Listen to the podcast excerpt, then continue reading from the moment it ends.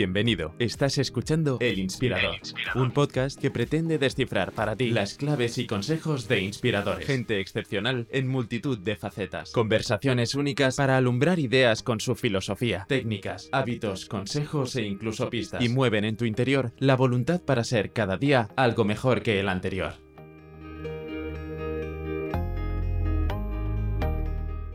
Nuestro inspirador de hoy es Daniel Marín, astrofísico principal divulgador de astronáutica en español, miembro del maravilloso podcast Radio Skylab y autor del blog Eureka en la plataforma Naucas, en el que lleva escribiendo más de 17 años sobre exploración espacial, astronomía y ciencia. Tenía muchas ganas de hablar con Daniel y como vais a escuchar es interesantísimo. Hablamos sobre SpaceX, Elon Musk, satélites, el estado actual de la carrera espacial por la Luna de nuevo y también a Marte, de cómo es vivir en directo un lanzamiento espacial y sus libros, series y películas favoritas de exploración espacial. Sin más dilación, Daniel Marín, un divulgador apasionado y apasionante.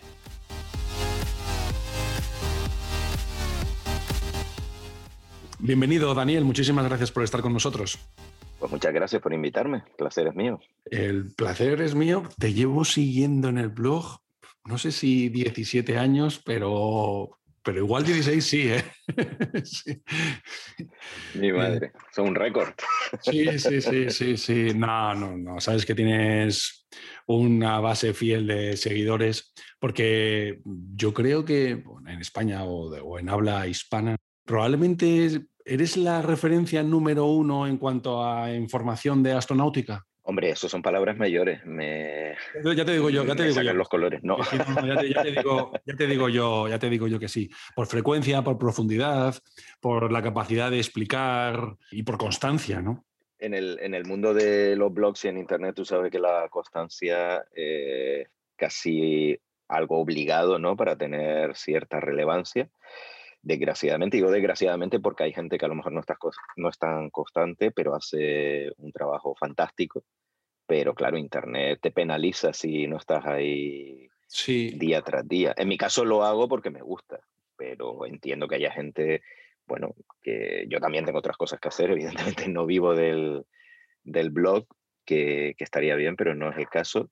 Y entiendo que haya gente pues, que se aburra o que se cansa. Entonces, Internet y las redes sociales, sobre todo el de unos cuantos años para acá, lo que fomentan es eso, ¿no? Que, la gente, el producto sea sobre todo más que la calidad, la constancia y, que estés ahí continuamente. Luego sí, además, bueno, en mi caso yo intento hacer algo de calidad, lo intento, luego ya pues a veces se consigue más, a veces menos. Hemos hablado con otros blogueros en diferentes disciplinas y es verdad que el éxito, incluso no solo en, a la hora de, de fundir o escribir, eh, también en la hora del trabajo, a la hora del deporte, el éxito está en la constancia y la disciplina. ¿A, ti te ha costado mucho? ¿Cómo, has, cómo, has, ¿Cómo consigues esa disciplina para publicar siempre y de una forma tan constante? Mi caso es que me gusta mucho. Eh, ese yo creo que es el factor principal, evidentemente. Yo me lo paso muy bien. Incluso si no me leyese nadie, yo seguiría escribiendo. Evidentemente, a todo el mundo le gusta que le hagan casito. Y, si tienes ahí una comunidad y hay un feedback, pues eso te motiva más, no lo voy a negar. Y agradezco a toda la gente que me comenta y, me da ese feedback positivo, también a veces negativo, pero bueno, que también se agradece si son críticas constructivas, por supuesto. Eh, entonces, bueno, pues sobre todo es eso, pues porque me gusta. Y luego también hay otro factor que es que no vivo de esto. Tiene la ventaja de que como no es un trabajo, pues no me canso. Bueno, hay, hay temporadas que pues sí que bajo el ritmo, porque estoy con otras cosas, a veces por obligaciones del trabajo familiares, pero también porque me interesan otras cosas y no me apetece tanto. Eh, pero eso, como no es un trabajo, pues siempre tienes eh, eso ahí, ¿no? El trabajo es más fácil que te quemes, más fácil que digas, oye, estoy de vacaciones desconecto y además me parece muy bien porque hay que mm. tomarse vacaciones. y, y, el inconveniente, pues evidentemente es que, que, no es lo, que al no ser un trabajo, pues eso cualquier día lo puedo dejar o, o no, no me siento obligado de hablar de, de, todo lo que, digamos, esté de moda o a lo mejor de lo que debería hablar, pues hay temas de los que no hablo, cosas así. ¿no? Pues, tiene su ventaja y su inconveniente, evidentemente. El 9 de septiembre del 2004 publicaste pues para no ser menos, he decidido probar esto de los blogs. No sé si nadie lo leerá, pero es una buena moda narcisista y autocontemplativa. ¿Qué ha cambiado en estos 17 años en el universo del blog? ¿no? Me refiero en la astronáutica. Ha cambiado muchísimo, Daniel. ¿Qué ha sido lo que más te ha llamado la atención? Mm, es que ha habido, claro, en 17 años ha habido tantos cambios personales. Evidentemente yo ya no soy el que era. Lógicamente todos hemos cambiado. No se han cambiado muchísimas cosas. Bueno, más que nada tú has leído esa primera entrada. El, cambio fue que eh, yo luego me fui a Nauca, me cambié de, era un blog personal, lo que tenía, una cosa más o menos modesta, pequeñita. Me fui a Nauca y ahí intentamos hacer algo más ambicioso. Y en vez de empezar de cero, pues me llevé el blog que tenía de, de Blogspot, me lo llevé ahí a, Nauca, ¿no? Y por eso están esas, entradas eh, esas entradas del Paleolítico inferior todavía ahí. Está muy bien mantenerlas, está, es muy rico. Sí, porque, claro, eh, al fin y al cabo digo, bueno, pues da igual y seguimos así. Eh, pero ha cambiado muchísimo. desde el punto de vista de lo que es la astronáutica, ha habido tantas, tantos cambios, cosas que yo jamás pensé que vería no sé, hay muchas cosas, pero si hay que elegir una, sin duda, en estos últimos 10 años, es SpaceX. Y todo lo que ha supuesto desde el punto de vista, por un lado, de lo, que ha hecho la empresa, ¿no? De lanzar pues, cohetes, sus productos, el Falcon 9, Starlink, Starship. Y luego, en los últimos años, de dos años para acá, sobre todo, dos, tres años, el fenómeno eh, Starship y el fenómeno que va de la mano con Elon Musk que ha creado un ejército de, gente eh, que informa sobre SpaceX, sobre todos los progresos o supuestos progresos de, la empresa, ¿no? Si sale un tornillo, lo analizan sobre la marcha. Y esto a su vez ha generado una nueva generación, porque muchas, te das cuenta que hay gente muy joven, luego hay otros que no son tan jóvenes, pero de gente muy joven que se ha interesado por el espacio y no solo por la astronáutica, sino en general por las ciencias del espacio, gracias a SpaceX. Entonces, como fenómeno, eh, no ya del, por el tema astronáutico, sino desde el punto de vista divulgativo, me parece un fenómeno fascinante todo lo que tiene que ver con SpaceX quizás tú que lo vives tan de una forma tan diaria, tan profesional, no te das cuenta, pero para los que no estamos dentro del mundo de la astronáutica, pasa algo desapercibido, ¿no? Y a mí me parece que es de las mayores revoluciones, por supuesto, en astronáutica, ¿no? Desde después del hombre en la Luna, eh, y bueno, y quizás la construcción de, de la estación internacional, es, la auténtica revolución y como bien decías en los últimos dos, o tres años, porque mucha gente relaciona a Elon Musk con, pues, con Tesla, la auténtica revolución que está haciendo ese hombre es en el espacio. Elon Musk se ha traído eh, todos sus fans y los haters también de la parte de Tesla, de su faceta como millonario, como celebrity, sí. Eh, pues ahí tiene un circo en el buen sentido y en el mal sentido también montado de, espectáculo y ha traído también la atención hacia SpaceX, también por méritos propios, por lo que hace la empresa, y eso ha generado un, interés que yo veo que es asombroso. Es asombroso. Claro, es que el programa Starship, eh, sobre todo lo que vende ahora, porque por ahora no hay bueno, las, pruebas que se han hecho de los prototipos, la, última de la SN15 es espectacular, pero efectivamente no hay ahora eh, un sistema orbital operativo, ni hemos ido todavía a la Luna ni a Marte, pero lo que promete es esperanza. Y eso a la gente le gusta, evidentemente. A mí me gusta. Una esperanza que, si eres sincero, y había que repasar tus, tus entradas, seguro que hace dos o tres años era una utopía. Pero es que, es que en los últimos dos años hemos visto que puede ser realidad. Y esto es un cambio muy importante. Eh, también sabes lo que pasa, que cuando uno está metido dentro, a ver, yo no soy profesional del tema astronáutica, yo de, la astronáutica, lo que son ciencias del espacio, lo sigo con mucho interés y, me informo mucho, pero porque me gusta. Eh, pero bueno, digamos que sí que estoy bastante metido en ello, pues a veces eh, sí que es verdad que no solo yo, sino muchísima gente y en este caso sí profesionales, se puede decir que los árboles no te dejan ver el bosque, ¿no? Porque estás metido ahí y, claro, supuestas revoluciones, te dices, bueno, esto ya ha pasado antes, no es tan novedoso. me refiero que a veces hay que, hay que coger perspectiva y ver desde lejos para valorar las cosas. Y a veces la gente de fuera puede apreciar mejor una revolución, un cambio de paradigma que la gente que está metida dentro, ¿no? Porque... Sí, efectivamente, pasa como cuando crece un hijo, ¿no? Que tú le ves... Eh, exacto, exacto, eh, pues sí. le ve tu, cuñado y dice, coño, pero si pide dos cabezas más. exacto, es algo así que no tiene, o sea, como tú estás tan acostumbrado a, estar todo al día, ¿no? de lo que pasa en el mundo del espacio, de, de la astronáutica, etcétera, pues sí, todos los éxitos son matizables, todos tienen su parte que, bueno, no, esto no es así y tal. Entonces, claro, cuesta coger esa perspectiva, ¿no? En el caso de SpaceX, ya te digo, a mí lo que me más me fascina y me sorprende de, los éxitos últimos es que, lo, es que ha sustituido a la NASA y a muchas agencias espaciales a la hora de generar esa esperanza. O sea, ya la, la gente, esto ocurría hace 10 años también, pero es verdad que de forma mucho más reducida. Y en los últimos 10 años, pues vemos eso que eh, la NASA y el resto de agencias espaciales ya han desaparecido como referentes de futuro, ¿no? Es decir, la NASA habla de ir a Marte, es verdad que no hay ningún plan formal, y bueno, es como, lleva hablando de Marte en los últimos 50 años, nadie le presta atención, pero SpaceX eh, habla de Marte y construye, está intentando construir un sistema en estos momentos lo está intentando construir para, si todo sale bien, y evidentemente luego hay también dinero de por medio, porque esto no, no se hace gratis, poder ir a Marte, o sea, poner los medios. Pasa de hablar de planes genéricos y de cosas pues muy vagas a construir cosas. Pero es que la nave, la nave Starship es que funciona. Claro, todavía tenemos que ver que el sistema, a ver, cuando Elon Musk presentó hace unos años el, el sistema Starship, eh, todo el mundo se quedó así como, bueno, vale, yo no fui especialmente escéptico, la verdad. Eh, luego sí tuve una época un poco más escéptico con el programa, cómo lo estaba desarrollando, pero en principio no en el sentido de que no había nada físicamente imposible. Es decir, eh, con el suficiente dinero puedes hacer ese sistema y, y, más grande todavía.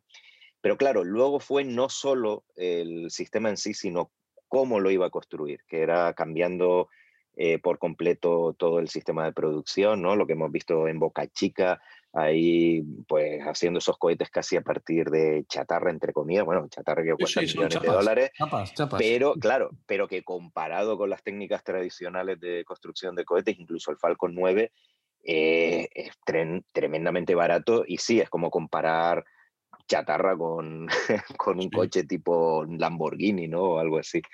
Y, y, claro, ahí ya cuando no era solo el sistema de lanzamiento, sino también revolucionar todo el sistema de producción y todo lo que empezó a crecer alrededor, pues tú dices, esto es tan ambicioso y tan eh, novedoso y tan rompedor que puede fallar, pero que puede fallar fácilmente porque es que es algo muy difícil.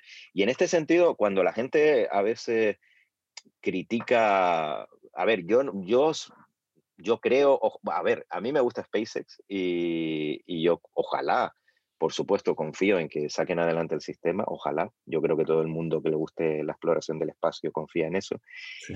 Pero hay que tener en cuenta que uno de los mayores críticos del sistema es el propio Elon Musk, que yo siempre suelo decir que, y todavía lo hace, que cuando se le pregunta a Elon Musk sobre el sistema eh, Starship, él de forma bastante humilde dice, bueno, en este, en, esta, en este caso sí es humilde, en otras cosas no tanto, pero en este caso dice, estamos intentando construir un sistema de lanzamiento reutilizable, totalmente reutilizable, que abarate el coste del acceso al espacio de forma dramática y que nos permita ir a Marte. Dice, lo estamos intentando hacer, a lo mejor no lo conseguimos. Y esto son palabras del propio Elon Musk. Él es consciente que, bueno, esto es muy difícil. Pero a diferencia de lo que hacen otras agencias espaciales, eh, es algo que entusiasma a la gente porque eso ofrece una esperanza. No es solo eh, planes vagos de volver a la Luna, pero no está muy claro con qué dinero, ¿no? Como el programa Artemisa de la NASA hasta hace unos pocos meses sino es algo eh, realmente ambicioso. Es ir a Marte y además poner ciudades en Marte, que eso ya es otro tema, pero bueno, el, el objetivo no es solo ir al planeta rojo, sino poner ciudades allí.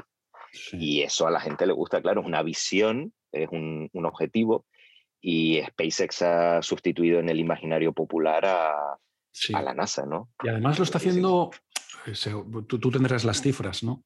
Mm, no sé con cuánto dinero, pero no parece que lo esté haciendo con una salvajada de dinero. Seguro que sí, pero parece que lo está haciendo por muchísimo menos de lo que lo haría cualquier agencia espacial pública, ¿no? Eh, entonces parece que está comedido en cuanto a, que sea eficiente desde el punto de vista económico, ¿no? Porque es una empresa privada, no olvidemos. Claro, yo aquí no, el debate no lo pondría tanto público-privado, que eso está muy ideologizado quizás, sí. sino eh, yo creo que la gran diferencia es tener un objetivo claro. O sea, Estados Unidos en los años 60 el objetivo era la Luna y el programa Apolo era un programa gubernamental y público, digámoslo así, eh, pero el objetivo estaba claro. Entonces, todos los recursos se pusieron para que el ser humano fuera a la Luna. Y lo consiguieron. Tenían recursos y tenían el objetivo claro.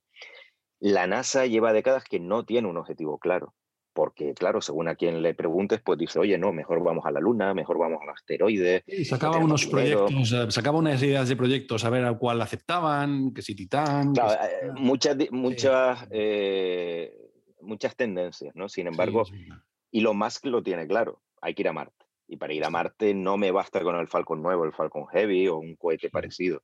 Me hace falta un sistema de lanzamiento gigante y que sea totalmente reutilizable y que sea más barato que un cohete eh, mediano incluso actual.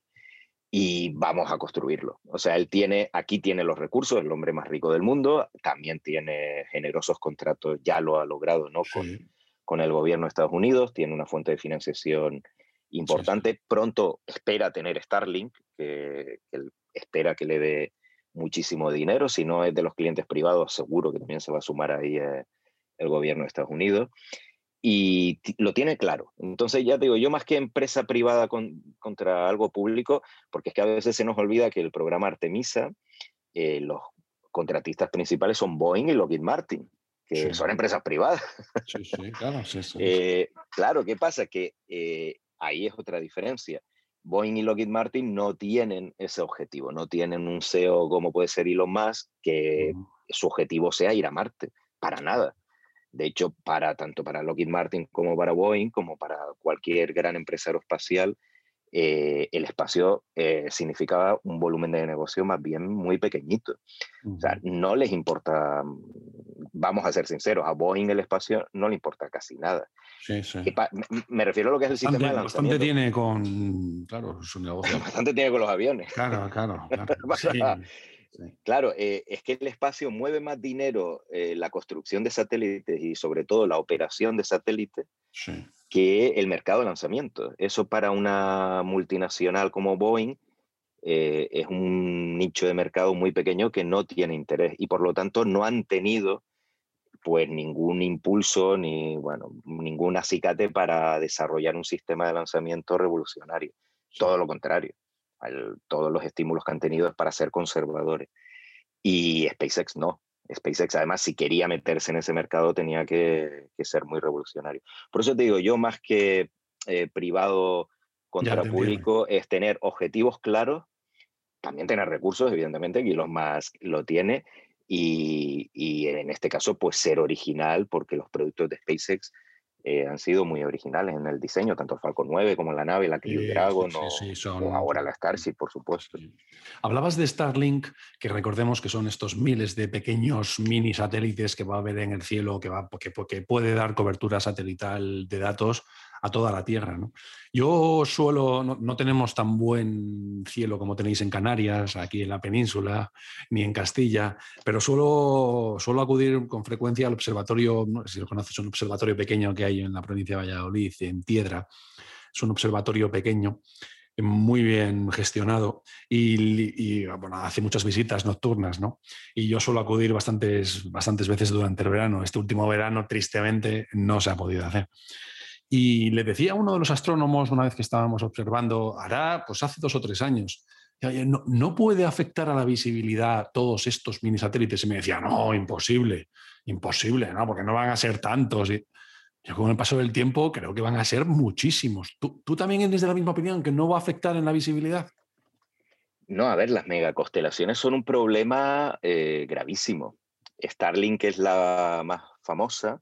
No es la primera, porque la primera hay que recordar que OneWeb, que quebró, pero ahora sigue desplegándose, que el Reino Unido, digamos que la ha comprado ¿no? como constelación de bandera, como constelación nacional, y aunque tiene otras características muy distintas, sigue ahí.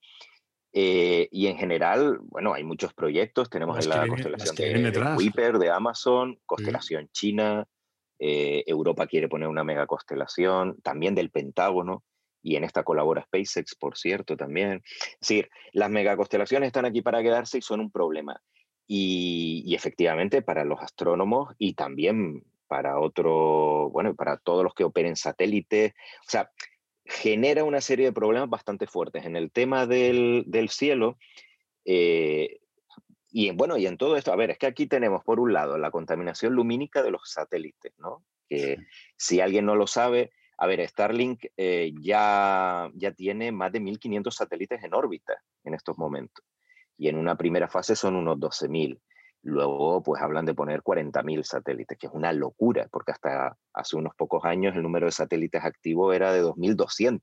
O sea, ahora mismo casi hay más. Serán, serán tan pequeños como un móvil, quizás, ¿no? No, el satélite, los satélites Starlink son grandes, para que nos hagamos una idea del tamaño de una persona. Ah, así en ese orden de magnitud. y con el panel solar más alto. Sí, sí, sí. sí. Ah, yo pensé que eran mucho más eh, pequeños. No son satélites especialmente grandes ni voluminosos, son 260 kilos cada uno, pero tampoco es... No, no, no, no. yo pensé que eran súper pequeños. no es un iPhone. No, no, no, O sea, es algo considerable.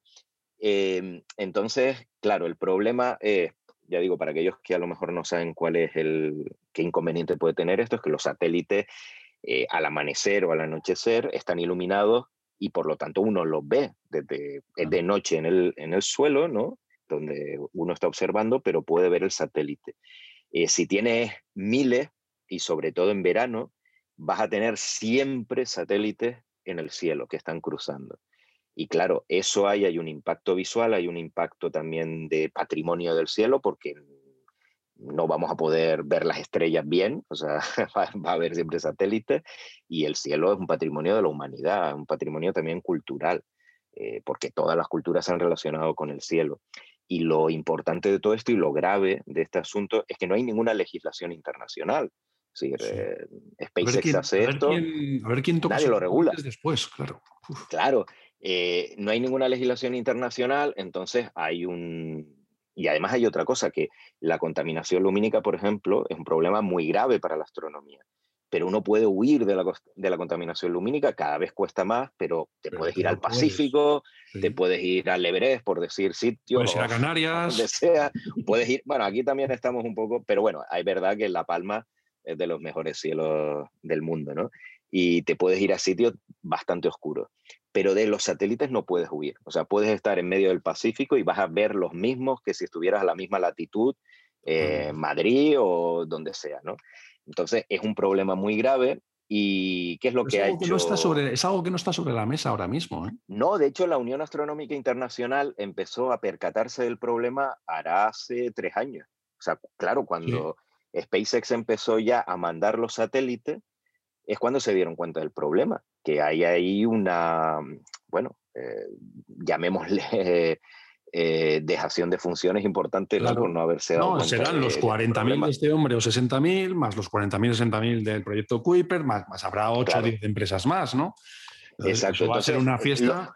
Lo, que sí que ha hecho SpaceX, y lo ha hecho, bueno, porque Elon Musk ha accedido, ha sido oscurecerlos, ponerles una especie de parasoles a los Starlink, de tal forma que la magnitud visible, o sea, el brillo que tengan, sea inferior a magnitud, o sea, sea superior, porque las magnitudes, que es el brillo astronómico, pues para el que no lo sepa, es al revés, o sea, mayor magnitud más débil, pues que sea mayor de magnitud 6, que es el límite del ojo humano.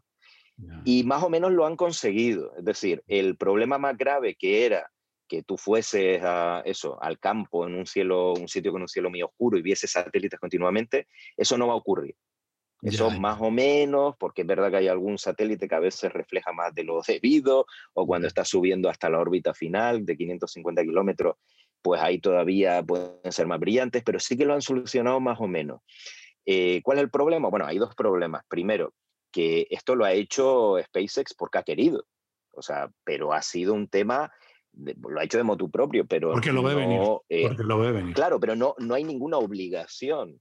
y, claro, no podemos, creo yo, eh, depender de la buena voluntad de, de, empresas o de gobiernos extranjeros. Debería haber una, una normativa internacional a este respecto.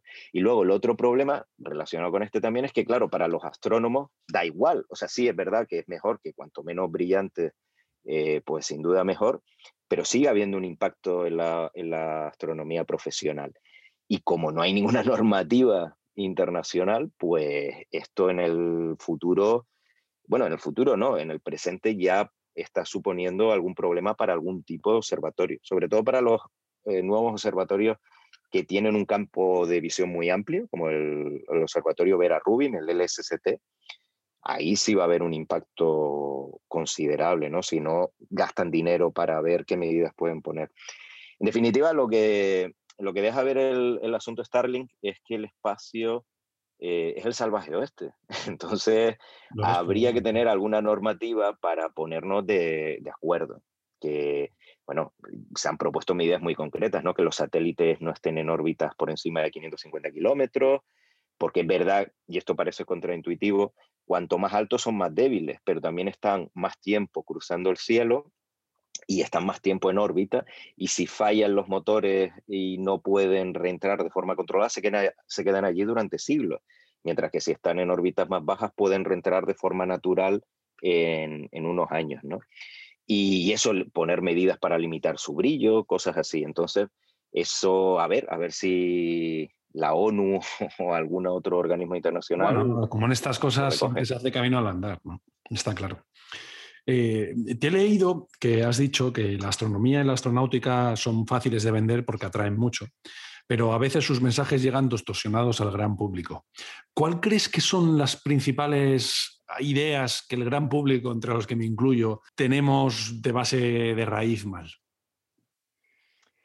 Eh, buena pregunta, buena pregunta, porque ah, yo creo que son unas determinadas, pero luego se lo pregunto a amigos y conocidos y, no suele ser el caso. No he hecho tampoco un estudio estadístico importante, pero por mi experiencia eh, varía bastante. Yo creo que lo que más confusión eh, suele generar entre el gran público cuando hablamos de astronomía, eh, lógicamente porque estamos hablando de un tema muy interesante, pero también muy complicado, es todo lo que tiene que ver con el universo a gran escala, ¿no? el Big Bang, cosmología, cosas así. Creo que hay ahí...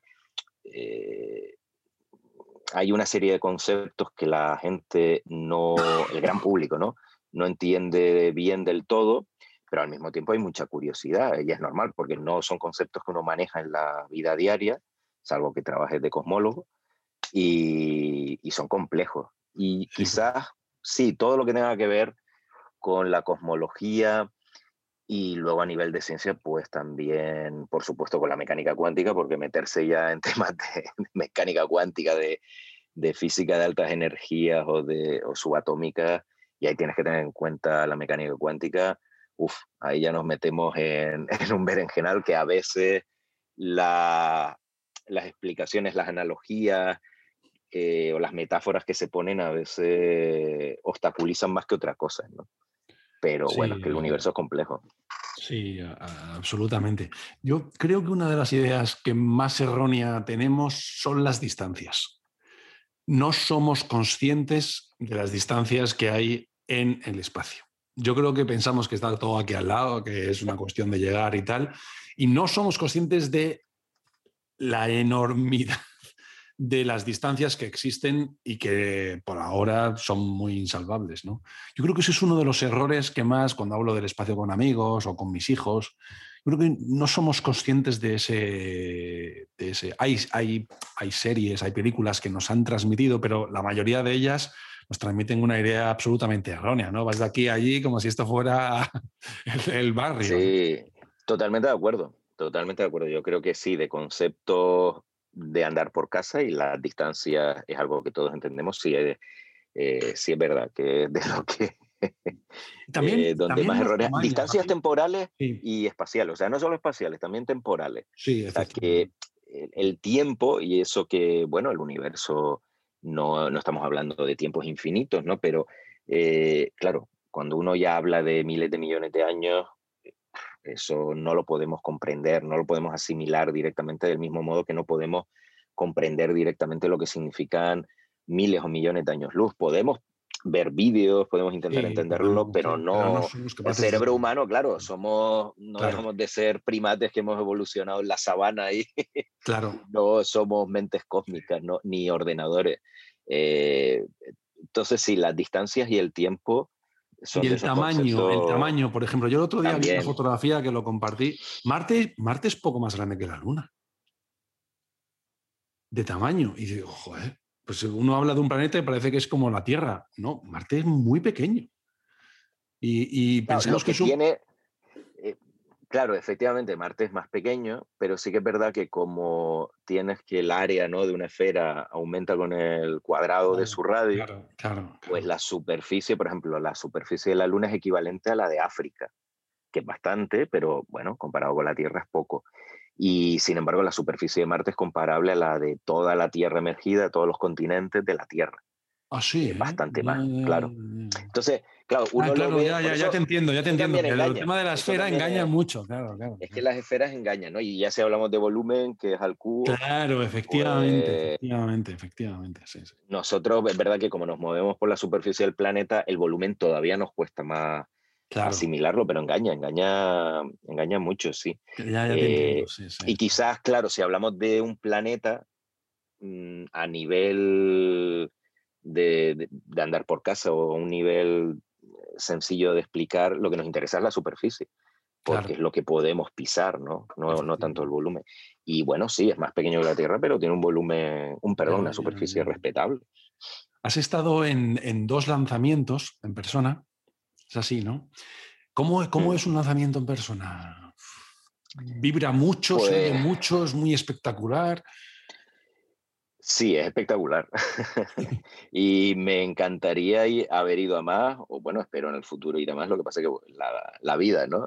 y luego... ¿Cómo se puede ir? Eh, bueno, depende a dónde quieras ir. Eh, lo más sencillo ahora mismo, bueno, ahora con el virus no hay nada sencillo. Bueno, sí, sí, el virus aparte. Cuando esté todo el mundo vacunado y todo esto, antes de la pandemia y después eh, lo más sencillo es irse para, para, europeos, ¿no? Irse a Florida, a Cabo Cañaveral. Creo que es lo más sencillo desde el punto de vista de conexiones de vuelo. Depende del plan que quieras ir. Si lo que quieres ver es un lanzamiento, puede ir cualquiera. Eh, yo fui porque la NASA organizó un evento y, y, me invitó y entonces fui a ver el lanzamiento de la sonda Juno y bueno, tenían ahí eso, un evento que además te llevaban a, ver todo las instalaciones del Centro Espacial Kennedy, de Cabo Cañaveral, y estaba muy bien. pero, muchísimo, ¿no? Bueno, moló, moló mil, pero eh, si vas de turista, que yo también hice turismo, según una parte del evento, pero luego otra parte que hice yo por mi cuenta, lo tiene muy bien montado, entonces por un lado, el, tanto Cabo Cañaveral como el Centro Espacial Kennedy eh, están cerca de zonas habitadas, con lo cual uno se puede quedar por allí y desde la playa puedes ver el lanzamiento. No lo vas a ver a lo mejor tan bien que dentro, pero se ve, se ve muy bien también. De esto depende de, qué rampa y qué lanzador sea. Y luego la parte turística, tienes ahí el centro de visitantes de la NASA, que es espectacular en el Centro Espacial Kennedy. Es alucinante. Y luego también hacen tours por la zona y, hay, bueno, una mini industria ahí de, turismo espacial bastante bollante. Entonces, ¿El lanzamiento cómo es? ¿Es mucho tiempo allí esperando los preparativos? nosotros, es que esto depende también de la ventana de lanzamiento, de qué cohete, eh, de la carga útil. Hay muchos factores. En mi caso tuve la suerte que el lanzamiento era más o menos al mediodía, entonces estuvimos allí desde las 7 de la mañana, algo así, en la zona de prensa de la NASA. El día antes había hecho un evento y estuvimos todo el día que nos enseñaron las instalaciones, fuimos a ver el cohete en la rampa y bueno, también estuvo muy bien. y luego fuimos a ver la, la, em, la, sede de la empresa ULA, donde ensamblan los cohetes, los Atlas 5 y los Delta 4, allí en, el Centro Espacial Kennedy, también estuvo espectacular. Eh, claro, esto ya si vas de turista no lo puedes hacer así, ¿no? Pero mm, tienes otros, lo que te digo, tienes otra, otros atractivos ahí, otras atracciones. Y bueno, pues eso, el lanzamiento en mi caso, estuvimos toda la mañana, se retrasó, un, un problema ahí y lo, lo, subsanaron y al final despegó bien al mediodía. Pero claro, si te coge que la ventana de lanzamiento a las 3 de la mañana, pues... Sí, o que, haya un parte meteorológico de última hora. Claro, pues, pues se suspende. Claro, y, en muchos casos se suspende el lanzamiento y hasta el día siguiente o dos días o una semana. Muy ruidoso, vibra el suelo. Sí, sí, esto, ah, lo que te iba a decir es que si uno va, cuidado, hay que planear que se puede retrasar o se puede cancelar. O sea, que el lanzamiento puede no tener lugar. Entonces, no deja de ser algo un poco arriesgado porque hay misiones más arriesgadas que otras.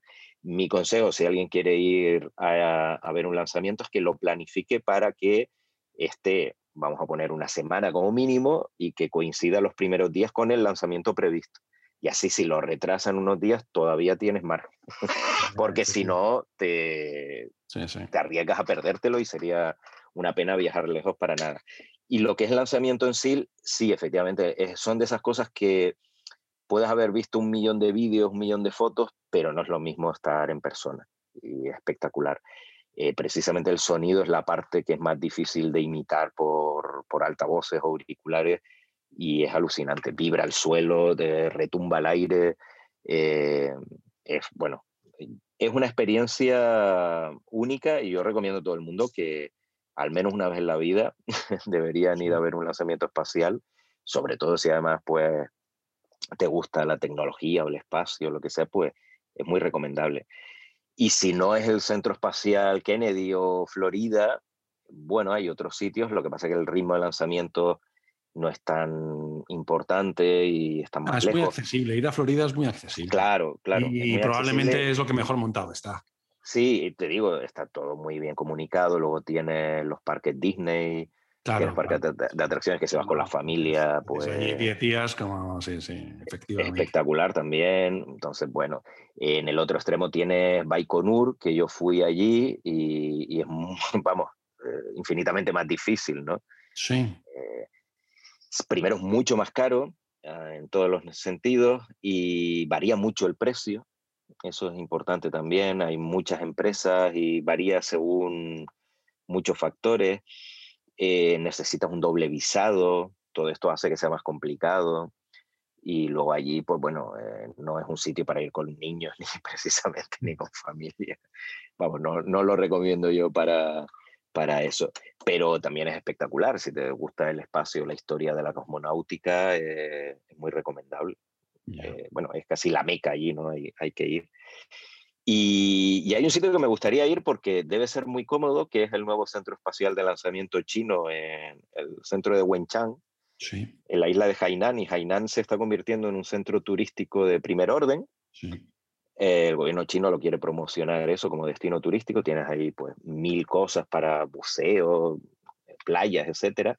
Y bueno, todo esto nos puede dar igual, pero lo importante es que al lado del centro de lanzamiento, muy cerca, de, fuera del perímetro, lógicamente, hay un hotel eh, donde uno desde el hotel puede ver, y desde la playa del hotel puede ver directamente los lanzamientos. Ya, muy bien. Y bueno, no he ido, pero lo he visto y es uno de, de los objetivos que tengo ahí. Post-COVID.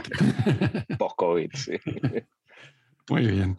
Daniel, quiero hacer antes de terminar contigo algo que nunca he hecho, a ver qué tal, qué tal sale, por saber un poco tus preferencias, ¿no? Y es darte a elegir varias opciones, a ver, a ver qué eliges. A ver qué tal sale, nunca lo he hecho. Yo más de 50 podcasts y nunca lo había hecho, pero en tu caso, oye, pues lo, voy a probar. Vale. Yo te doy a elegir opciones y, tú me dices, ¿no? Tengo aquí un listado de unas... Tiene que ser rápido. Nah, va a ser fácil para ti. no, no, puede ser como, como quieras. Tengo aquí un listado de algunas películas para que ordenes, pero antes de empezar, esta sé cuál vas a decir y yo también, ¿no? Pero te la tengo que hacer. ¿Carl Sagan o Asimov? Uf, pues mira, no, Yo te diré que Carl Sagan, pero porque a mí me impactó mucho y me marcó mucho personalmente. Pero también me marcó Asimov. Lo que pasa es que, bueno, Asimov me marcó de forma distinta, me marcó más en su faceta de escritor de ciencia ficción más que en su faceta de divulgador, que fue un maravilloso divulgador por escrito. Pero yo curiosamente leí más, eh, leí los muchos libros de divulgación de Isaac Asimov después de ver Cosmos de Carl Sagan. Sí. Eh, aunque eran anteriores, ¿no? Pero bueno, claro, yo ya eh, tenía una edad para leerlos y Cosmos lo vi de, lo vi de niño, de hecho, y me, me impactó. Entonces yo me quedo con Carl Sagan, claro. A ti y a toda una generación, entre los que me incluyo. Yo no, no estudié astrofísica, pero vamos, que me habría encantado y seguro que fue inspiración para muchos. Sí, quizás la diferencia entre ambos es la que tú has dicho, ¿no? que uno tiene una faceta mucho más literaria que, y el otro más de divulgadora, que como bien decías, Asimov ha escrito libros de todo tipo. Pero es una pena que Carl Sagan no pudiera escribir más, porque el libro que escribió en Contact es un libro espectacular, ¿no? Es una, es una pena. Eh, y, y, entre Feynman o Hawking, Feynman o Hawking, eh, Feynman. Pero bueno, aquí te diré que también mm, desde el punto de vista como físico, te digo ya, no como divulgador, sino desde el punto de vista de, la física, eh, claro, Feynman fue un grandísimo físico, no estoy diciendo que, Hawking no lo fuese, pero la labor de Feynman me, me impacta más, ¿no? Como, como físico. Y luego, y, a mí me ocurrió ahí lo mismo, ¿no? Eh, yo Feynman lo conocí en la carrera, ¿no? como físico, pues todo lo que había hecho. Claro, y luego vi su faceta divulgadora, porque claro, yo cuando estudié, pues él ya había, ya había fallecido, ¿no? Eh, y claro, Hawking estaba en ese momento en la cresta de la ola como, como divulgador. Pero bueno, por eso yo digo ya una cosa personal mía. Eh, los dos, un con la misma dimensión, ¿no? Los dos con la misma dimensión. Pasa que eh, son épocas distintas. Son épocas distintas. Son épocas muy distintas. Y unos discursos y adaptados a, una, a unos medios y a un lenguaje audiovisual diferente, de distintas épocas. Feynman es más antiguo. Eh, pero bueno, si uno lo sabe apreciar, es un gran divulgador, claro. Sí, es, curioso como Einstein también, o grandes físicos como Feynman o Hawking, tenían esa faceta de accesibilidad, esa faceta de humor, esa faceta de diversión de la física. Es curioso, ¿verdad?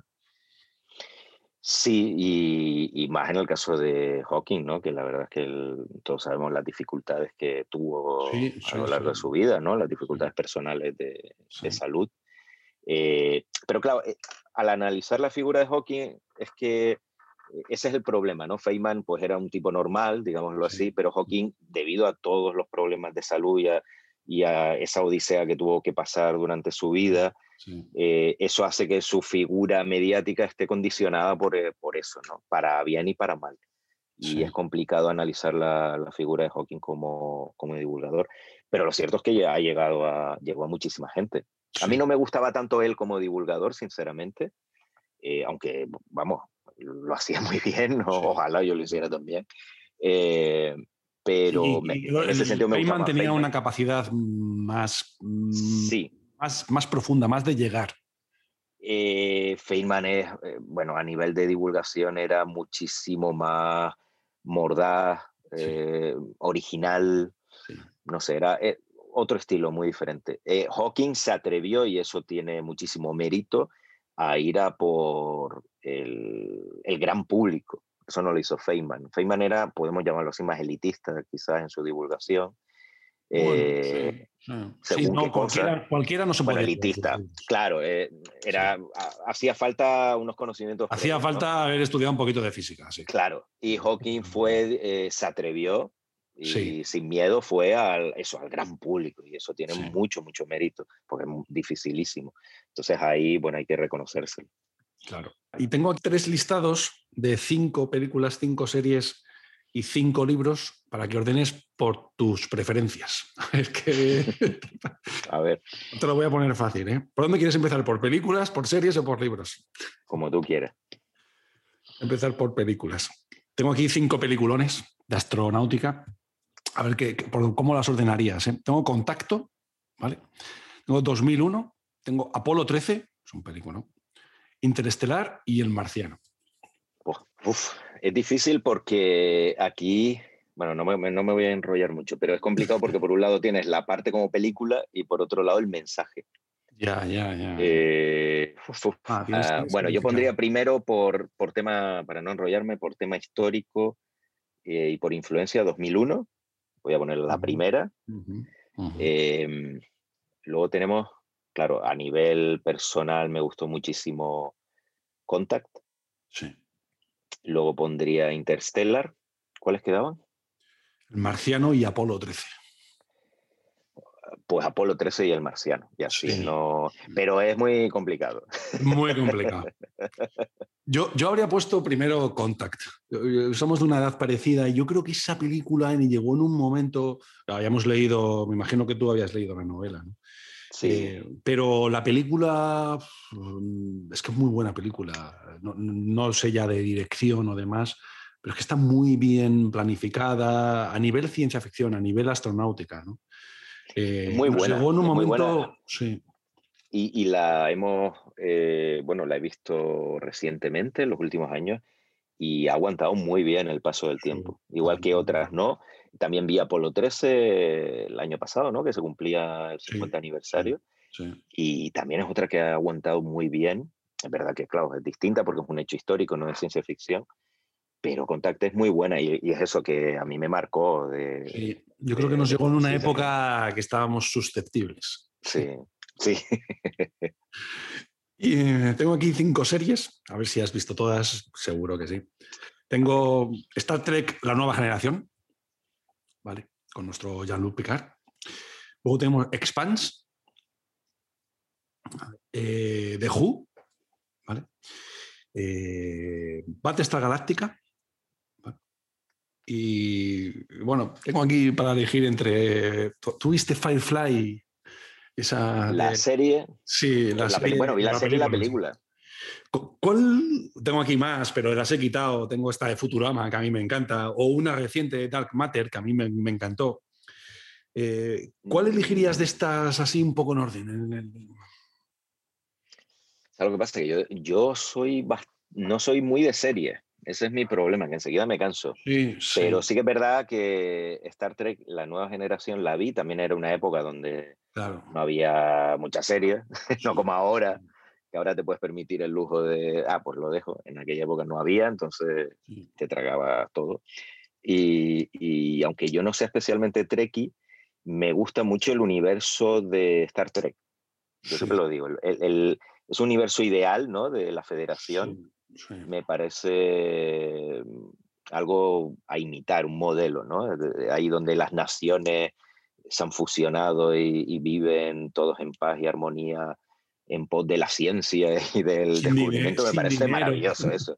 sin dinero, pero además todo enfocado hacia la exploración del espacio y la ciencia, o sea, es, maravilloso eso.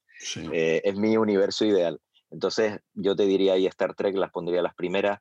Eh, The, Expanse eh, me gustó mucho, lo que pasa es que no he visto todas las temporadas, porque me he cansado. Lo que, que yo, como haya unos cuantos episodios así, me, me, ha cansado, pero me gusta, me gusta porque ha sido muy refrescante y original. Así que la pondría la segunda. Eh, el Doctor me, es también irregular, pero me, me gusta mucho. Hay algunas temporadas que uf, son duras, pero otras están muy bien. Hay que ir a capítulos. Y, y, luego lo de Firefly, es que, claro, lo vi hace tanto tiempo. Battlestar Galáctica a mí me pareció una serie. Battlestar Galáctica. también algo irregular, también irregular. Es que es eso, si nos quedamos con la primera, con la miniserie primera, fantástica. Te la pondría si quieres la primera. Pero luego toda la serie en conjunto, como decayó tanto, ese es mi problema con la serie.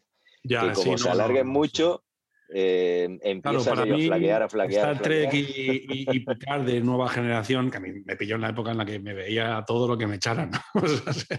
con tiempo. a mí pues. me marcó muchísimo, muchísimo, porque eso que tú decías, es esa bonomía, ese espíritu de, de futuro, ¿no?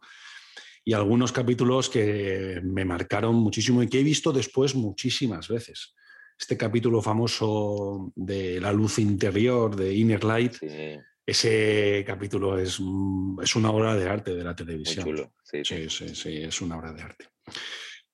Luego tengo aquí cinco libros. Me ha costado mucho elegir cinco. Tengo, por un lado, eh, la saga de Rama, ¿vale? De Arthur C. Clarke, ¿vale? Tengo la trilogía de Marte, ¿vale? De Kim Stanley Robinson.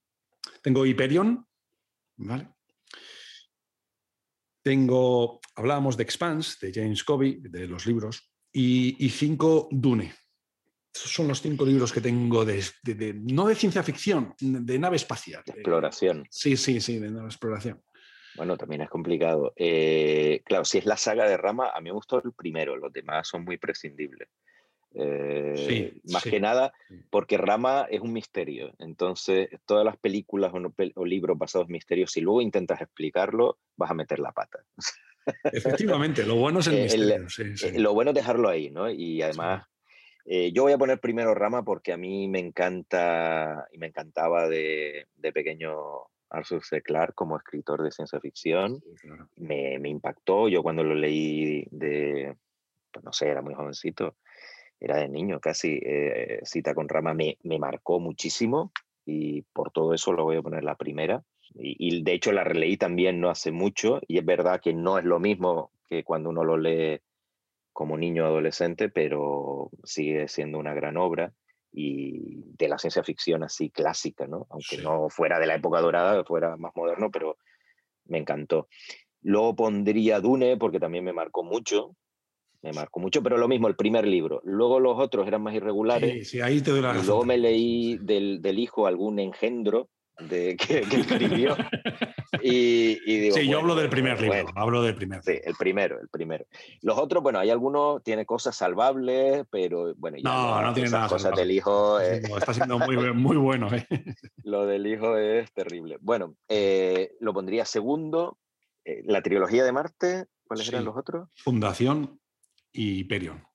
Eh, eh, a nivel personal, pues te diría que pondría después la trilogía de Marte, porque Kim Stanley Robinson me encanta cómo escribe, es uno de mis escritores favoritos, y en concreto esa trilogía también a nivel personal me marcó mucho, aunque ahora ya está muy obsoleta, pero es una magnífica novela, bueno, conjunto de novelas. Luego, me, duele mucho dejar Fundación al final, pero Hyperion. No, es que aquí hasta aquí hemos llegado a este podcast. Muchas gracias, Daniel. Adiós.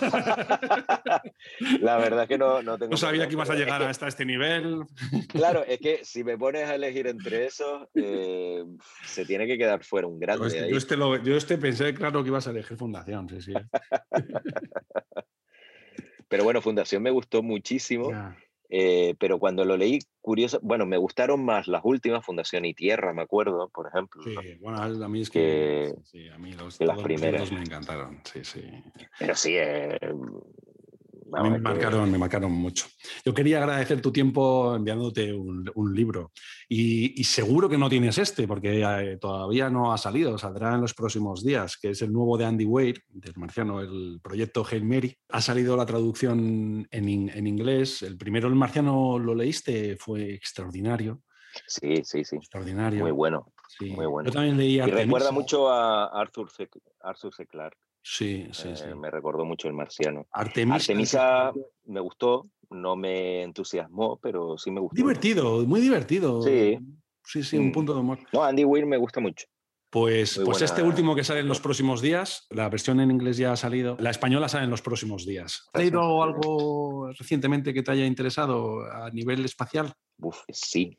A nivel espacial me ha gustado la historia de SpaceX de Eric Berger, Lift Off que salió hace poco, aunque esperaba que fuese a contar más cosas que no se supieran, realmente no cuenta tantas cosas que, no, que, yo, no, que yo no sabía, yo pensaba que me iba a sorprender más, pero bueno, eh, para la gente que no sabe de, SpaceX, que obviamente no todo, no, todo, el mundo tiene que haber seguido a Elon Musk ahí desde hace tanto tiempo, está muy, muy bien, me gustó mucho.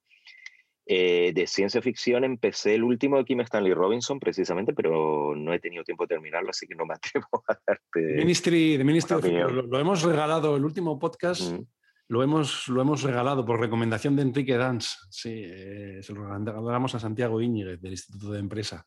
Nos recomendó él ese libro. Sí, yo me lo compré también y todavía no lo he empezado. Yo he empezado, pero también eso es lo malo de tener. Eh, la lectura en formato electrónico, ¿no? Que yo tengo ahí 20 libros que me leo a la vez y me tengo que concentrar porque... Yo te aconsejo que los compres en físico de vez en cuando porque si no... Sí. Eh, de hecho, bueno, me han pasado en físico eh, el de Avi Loeb, el último, que bueno, eh, es un ensayo, no es una novela, ¿no? Eh, bueno, no está mal como obra de divulgación. Lo que pasa que es que en físico, primero que no me cabe más aquí en casa. Ya, ya. Y me he acostumbrado ya al formato electrónico. En formato electrónico lo empiezas a leer, luego lo quitas porque vas a leer un artículo de otra cosa y luego ya es que no lo recuperas. Ese es Eso es lo malo. Eso es lo malo. Debería haber ahí la interfaz, que inventen algo que pueda recuperarlo. No sé si es verdad. Em, y sobre todo lo que estoy leyendo últimamente son ensayos, ¿no? Así que del espacio y de ciencia ficción. Ah, bueno, la última también de Cixin Liu, el, escritor chino, el de Supernova. Sí, sí. Ese me gustó, me gustó. Me parece, me, me gusta mucho Cixin Liu por ese estilo que tiene que recuerda a la ciencia ficción de Asimov, precisamente, me recuerda sí, mucho. Yo la trilogía sí que me la leí y me encantó. A mí me encantó, me maravilló. Pero entiendo que haya gente que no le guste. porque cuesta entrar, mucho, cuesta entrar mucho. cuesta entrar y luego es... Eh, es verdad que desde el punto de vista literario es como muy, muy seco, muy, muy al grano, ¿no? Muy, muy árido. y yo entiendo que alguien que, le, que está acostumbrado a leer una novela o un tipo de, de escritura más trabajada, pues te parece hasta, mm, hasta infantil, diría, ¿no? Como está escrito, muy árido, muy líneas así, ¿no? Pero claro, en ciencia ficción, si lo que te gusta es no solo eso, sino no solo el estilo literario, sino la idea, la idea, hubo momentos, las batallas estas entre, con los trisolarianos ahí, que yo decía, pero esto es maravilloso, o sea, es, fantástico, ¿no? El sentido épico de, de, la historia. Es verdad que arranca muy despacio. Arranca despacio. Muy despacio, arranca muy Pero una vez que estás metido ahí, eh, Voy a estar calladito porque de lo mejor que le broncas por dar spoilers. Me han llegado varios haters. bueno, no, no hemos dicho nada. Me he hecho un propósito. no, tú puedes decir lo que quieras. Yo voy a estar callado porque me he hecho el propósito de. no, a nivel de ciencia ficción es de lo mejor que he leído, o por lo menos. Sí, si no lo mejor, que no me atrevo yo ahí a, a jugar, lo que más me ha impresionado a mí, a nivel personal y desde el punto de vista completamente subjetivo mío, lo que más me ha impresionado en los últimos 10 años de ciencia ficción. Sí. O sea, de decir, ¿qué, te ha impresionado esta trilogía de, de los tres cuerpos?